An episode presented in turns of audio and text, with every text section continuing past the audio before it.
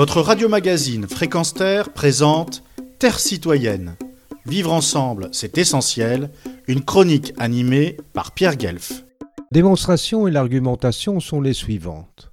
Apple plus Microsoft plus Google plus Amazon plus Facebook, c'est 8000 milliards de dollars. C'est grossir pour avoir encore plus de monopole et ce sont des pouvoirs sur nos vies et les politiciens. De plus, ce sont par milliers que les activistes progressistes, syndicalistes, dirigeants ou leaders de peuples autochtones militants pour les droits humains sont assassinés par des groupes paramilitaires et des forces armées de prétendues nations démocratiques.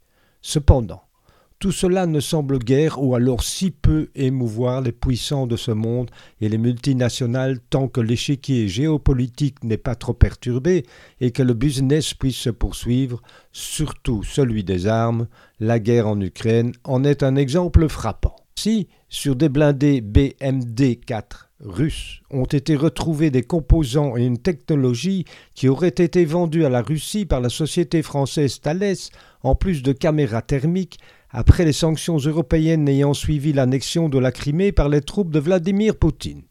Le ministère français des armées rétorqua que les contrats avaient été conclus avant les sanctions et qu'elle avait le droit de mener à terme la clause du grand-père à savoir, terme juridique, la clause d'antériorité, aussi appelée clause du grand-père, est une disposition légale qui permet, dès l'adoption d'une nouvelle loi, à des bénéficiaires de l'ancienne juridiction de continuer à disposer des droits qui leur étaient accordés.